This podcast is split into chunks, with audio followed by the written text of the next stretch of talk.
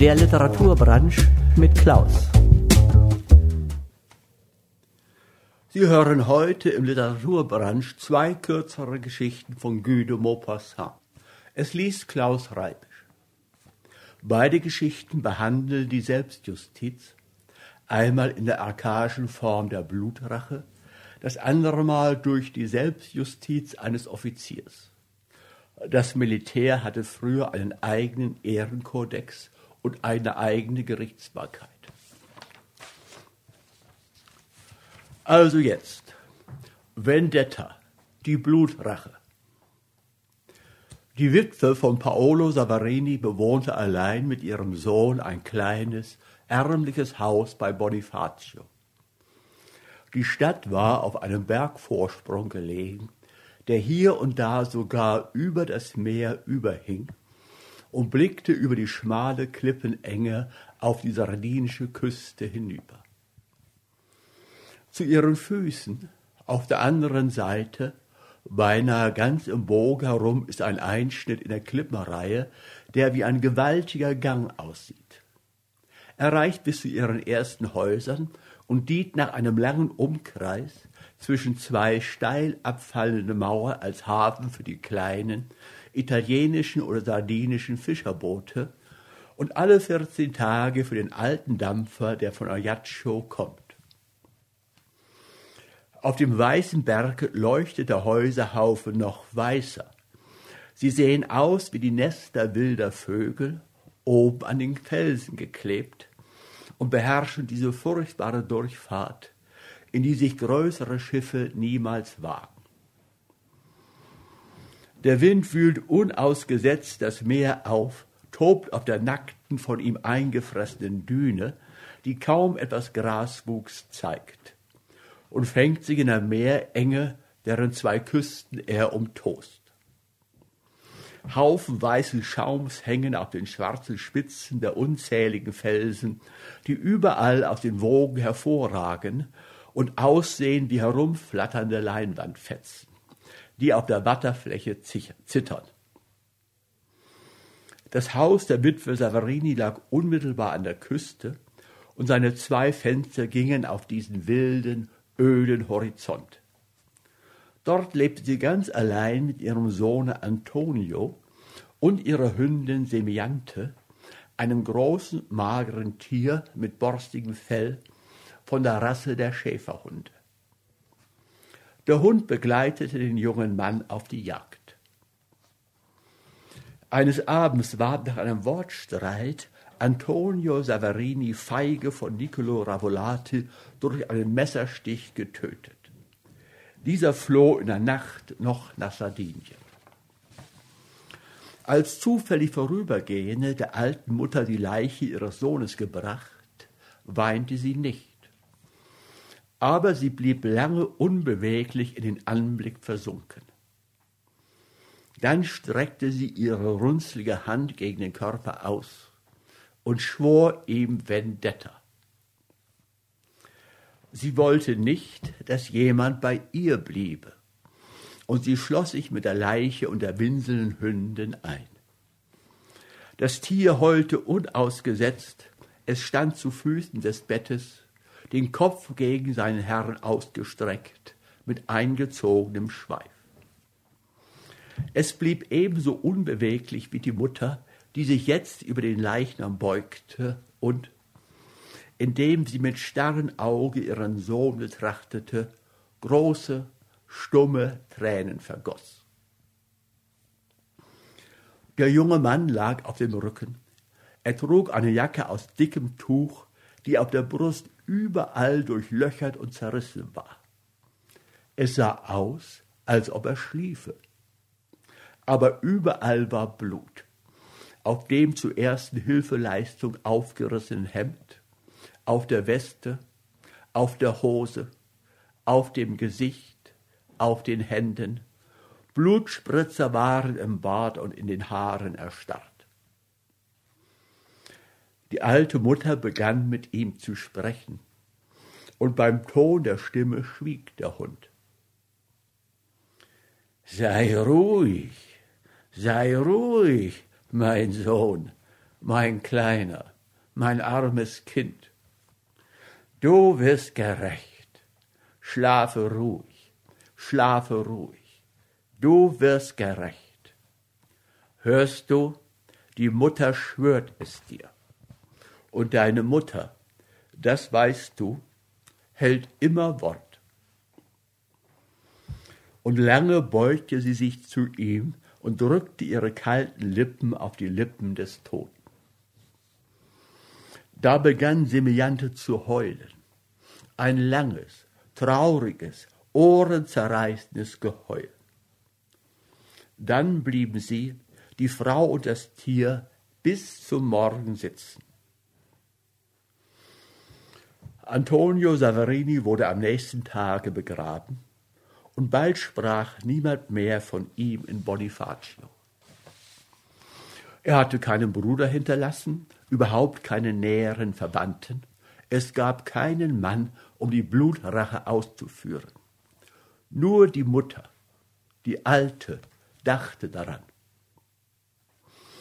Auf der anderen Seite der Meerenge sah sie von früh bis abends an der Küste einen weißen Fleck. Ein kleines sardinisches Dorf, Longo Sardo, wohin sich die korsischen Banditen flüchten, wenn ihnen die, der heimatliche Boot zu heiß wird. Sie bewohnen beinahe ganz allein das Dorf, das ihrem Vaterlande gegenüber liegt. Und dort warten sie auf den Augenblick, heimzukehren. Und in dieses Dorf, das wusste sie, war Niccolo Ravolati geflohen. Sie saß den ganzen Tag allein am Fenster und blickte hinüber und dachte an die Rache. Wie sollte sie allein das ausführen? Sie, die Schwache, die nicht weit vom Grabe stand. Aber sie hatte es versprochen. Sie hatte es auf die Leiche geschworen. Und sie konnte nicht vergessen. Sie konnte nicht warten. Aber was sollte sie tun? Sie schlief nicht mehr nachts. Sie hatte keine Ruhe und keine Rast mehr. Verzweifelt sann sie auf die Gelegenheit. Die Hündin ihr zu Füßen hob ab und zu den Kopf und heulte in die Ferne hinaus. Seitdem ihr Herr nicht mehr da war, heulte sie öfters so, als riefe sie ihn, als ob ihre unvernünftige Tierseele gleichfalls das Gedächtnis an ihn bewahrt hätte auf ewige Zeiten. Und eines Nachts, als Semejante wieder stöhnte, kam die Mutter plötzlich auf einen Gedanken, eine wilde Rache. Sie überlegte bis zum Morgen. Dann, sobald es Tag wurde, stand sie auf und ging zur Kirche. Sie betete die Stirn auf den Fliesen, betete im Staube liegen zu Gott, ihr zu helfen, ihren armen alten Leib die Kraft zu geben, deren sie bedurfte, um ihren Sohn zu rächen. Dann kehrte sie heim. Sie hatte auf ihrem Hof ein altes, zerbrochenes Fass liegen, das das Wasser aus der Dachrinne auffing. Da stürzte sie um, leerte es, machte es am Boden fest mit zwei Stricken und Steinen. Dann legte sie Semejante davor an die Kette und ging ins Haus.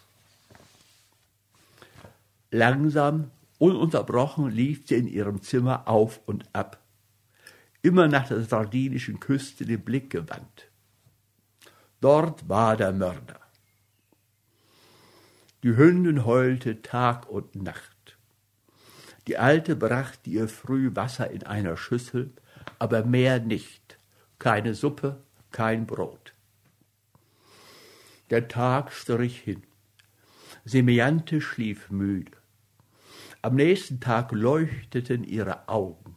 Ihre Haare waren gesträubt und sie zerrte verzweifelt an der Kette. Die Alte gab ihr immer noch nichts zu fressen. Das Tier wurde wütend und bellte mit heiserer Stimme. Noch eine Nacht verstrich. Dann ging bei Tagesanbruch die Savarini zu ihrem Nachbar und bat um zwei Schütten Stroh. Sie nahm ein paar alte Lumpen, die einst ihr Mann getragen, und stopfte das Stroh hinein, so dass etwas wie eine menschliche Gestalt daraus wurde. Einen Stock hatte sie in den Boden gesteckt, vor Semiantes Tonne, und die Vogelscheuche band sie daran, die nun aussah, als stünde sie aufrecht da. Dann machte sie aus einem Paket alter Wäsche einen Kopf. Die Hündin sah erstaunt den Strohmann an und schwieg, trotz des Hungers, der an ihr zehrte. Dann kaufte die Alte am nächsten Tage beim Fleischer ein großes Stück schwarzen Speck, kehrte heim, machte ein Holzfeuer im Hof an, nicht weit vom Hunde, und röstete das Fleisch. Semejante wurde ganz verrückt, sprang, schäumte, die Augen auf das Fressen gerichtet, dessen Duft ihr in die Nase zog. Dann machte die Alte aus dieser appetitlichen Masse dem Strohmann eine Art Krawatte, band sie ihm sorgfältig um den Hals, und als sie fertig war, ließ sie die Hündin los. Mit einem Riesensatz sprang das Tier der Puppe an die Kehle, die Pfoten auf die Schulter und begann sie zu zerreißen. Ab und zu ließ der Hund nach, ein Stück der Beute im Maul. Dann stürzte er von neuem los und versenkte seine Zähne hinein, riss ab und zu ein Stück ab, fiel wieder zurück und sprang wütend abermals los. Mit mächtigen Bissen zerfleischte die Hündin das ganze Gesicht und den Hals. Die Alte sah mit glänzenden Augen stumm und unbeweglich zu. Dann legte sie das Tier wieder an die Kette, ließ es abermals zwei Tage fasten und wiederholte dies seltsame Spiel. Drei Monate lang gewöhnte sie das Tier so an diese Art Kampf, an diese Mahlzeit, die nur durch Angriff und Biss zu erreichen war. Sie band das Tier nicht mehr an, aber bei einer Handbewegung stürzte es sich auf die Puppe und sie hatte es gelehrt, sie zu zerreißen, zu zerfleischen, sogar ohne dass ein Köder an der Puppe steckte. Und dann bekam die Hündin jedes Mal als Belohnung den Speck, der für sie geröstet worden war. Sobald Semejante den Strohmann sah, begann sie zu zittern, schaute ihre Herren an, bis die ihr zurief, Fass, mit pfeifender Stimme und den Finger hob. Als die alte Saverine die Zeit gekommen wähnte, ging sie beichten und kommunizieren eines Sonntags früh mit ekstatischer Glut. Dann zog sie männliche Kleidung an und von einem sardinischen Fischer geführt, ließ sie sich, von ihrer Hündin begleitet, auf die andere Seite der Meerenge bringen. In einem Leinensack trug sie ein großes Stück Speck. Semiante fastete seit zwei Tagen. Alle Augenblicke ließ die alte Frau das Tier die gewohnte Nahrung beschnuppern und erregte es so immer mehr. Sie kamen nach Longosardo. Die Alte humpelte zu einem Bäcker und fragte, wo Niccolo Ravolate wohnte.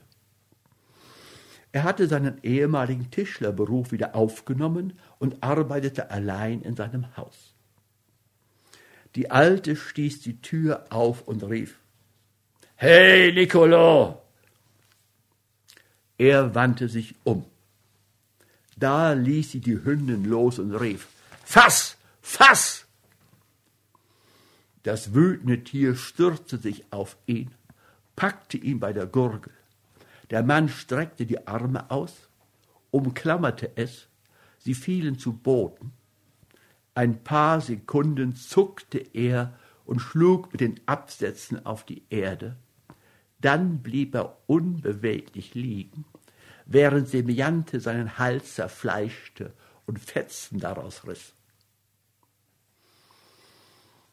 Zwei Nachbarn, die vor der Tür saßen, erinnerten sich später, dass sie einen alten Bettler mit einem schwarzen, verhungerten Hund haben herauskommen sehen, der, während sie davongingen, etwas Dunkles fraß, das ihm sein Herr gegeben.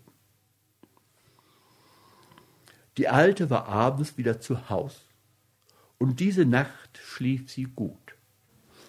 Es folgt die zweite Geschichte, der Bursche. Der Kirchhof, voller Offiziere, sah aus wie ein blühendes Feld.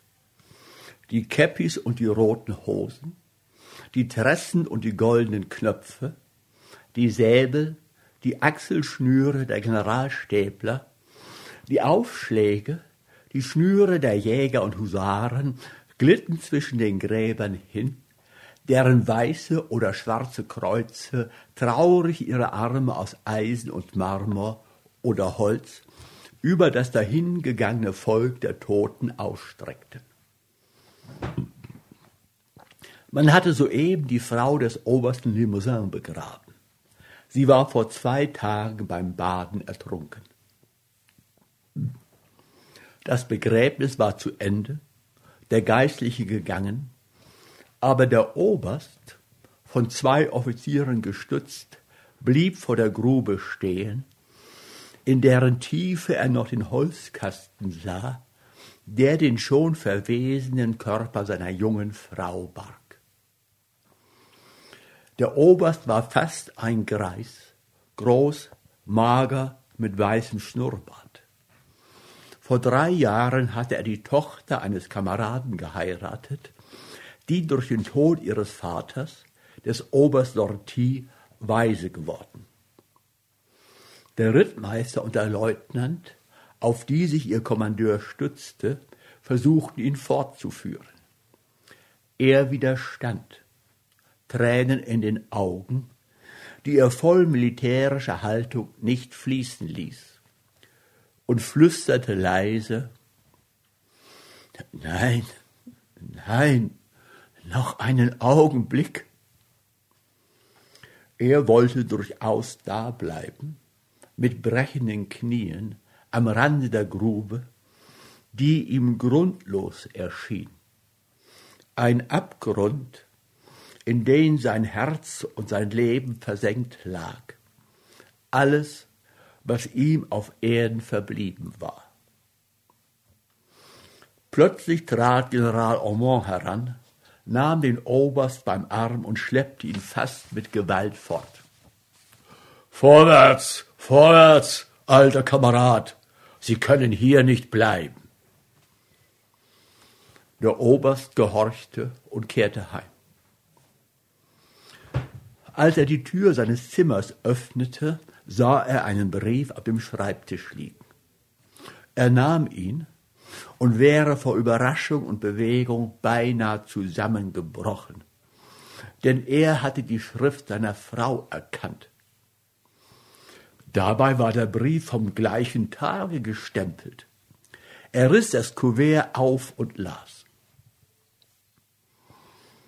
Vater, erlaube mir, dich noch Vater zu nennen, wie früher. Wenn du diesen Brief erhältst, bin ich tot und begraben. Vielleicht kannst du mir dann vergeben. Ich will nicht versuchen, dich weich zu stimmen, noch meinen Fehler zu entschuldigen. Ich will nur mit der ganzen Offenheit einer Frau, die in einer Stunde in den Tod geht, dir die ganze volle Wahrheit sagen. Als du mich aus Großmut geheiratet hattest, hatte ich mich dir in Dankbarkeit geweiht und dich mit der ganzen Empfindung meines Mädchenherzens geliebt. Ich liebte dich so, wie ich Papa liebte, beinahe ebenso sehr. Und eines Tages, als ich auf deinen Knien saß und du mich küsstest, habe ich dich, ohne es zu wollen, Vater genannt. Es war ein instinktiver, plötzlicher Ruf aus innerstem Herzen.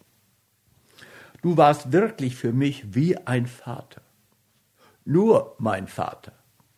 Du lachtest und sagtest zu mir, nenne mich immer so, Kindchen, das macht mir Spaß. Wir sind in diese Stadt gekommen und verzeih, Vater, ich verliebte mich. Oh, ich habe lange, beinahe zwei Jahre lang widerstanden. Deine Augen lesen richtig, fast zwei Jahre lang. Aber dann bin ich unterlegen, schuldig geworden, ward eine verlorene Frau.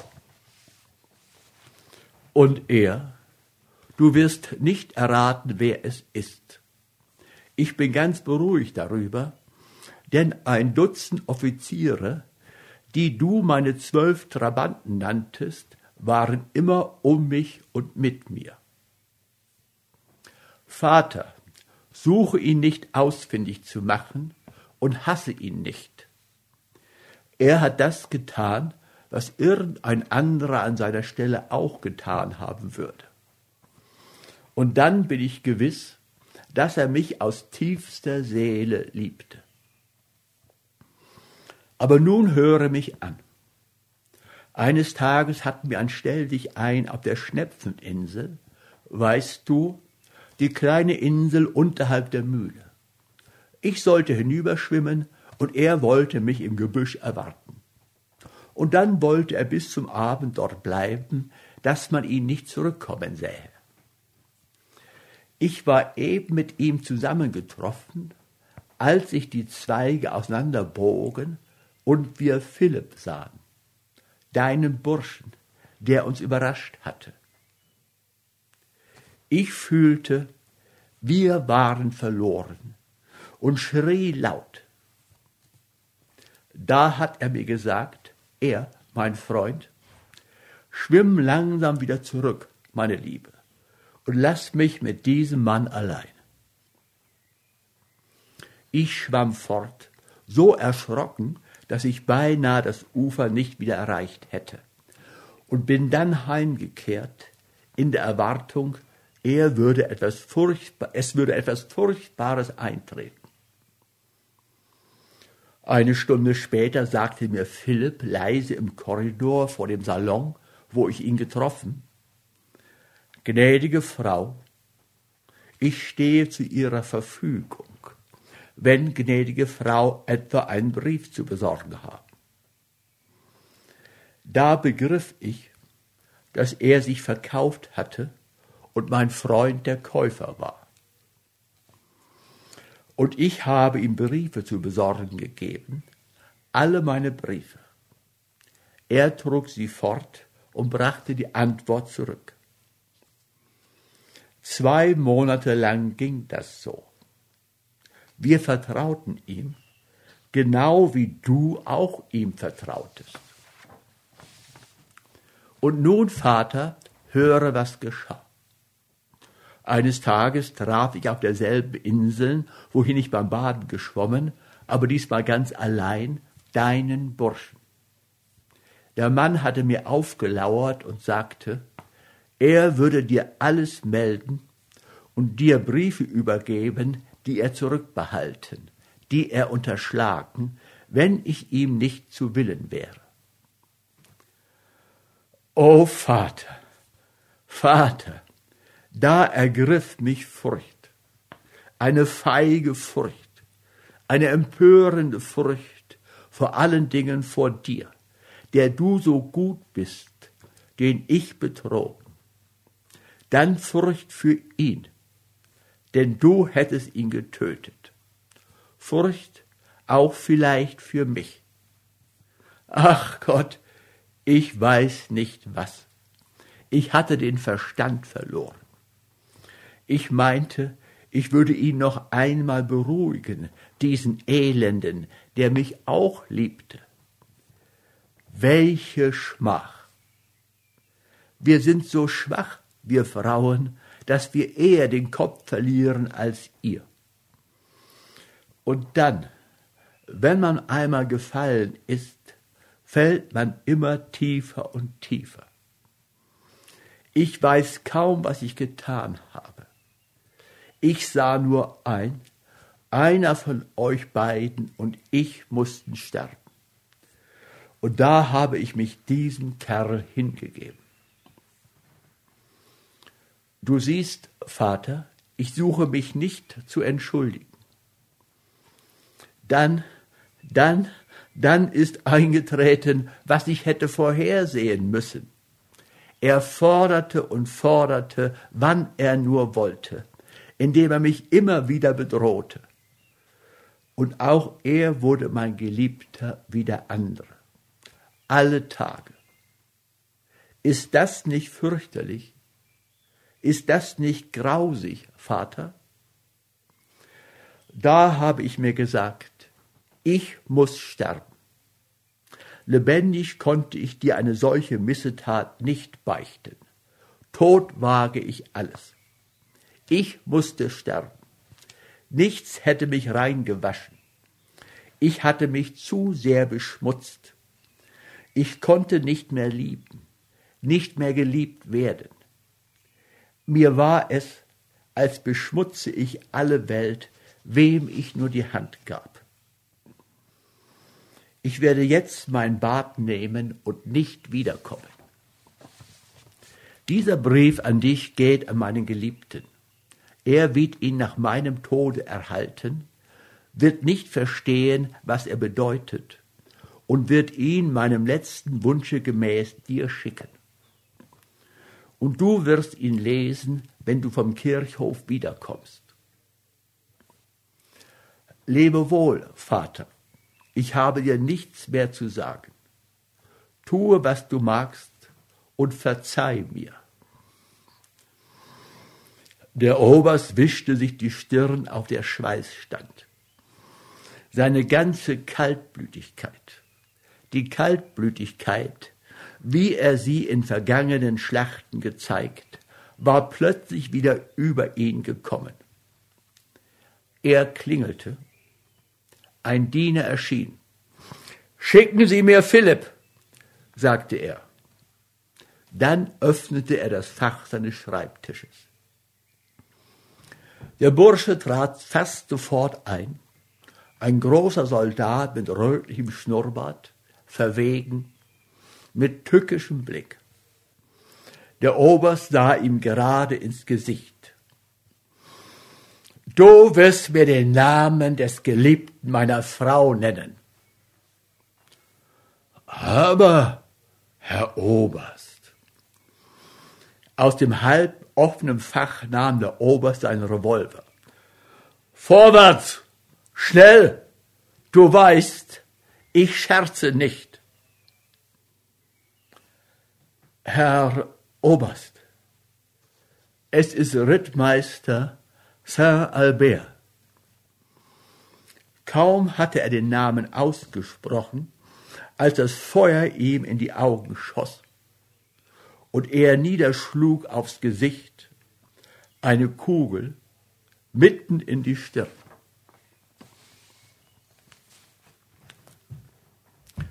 Sie hörten heute im Literaturbranche die Blutrache und der Bursche von Guy de Maupassant.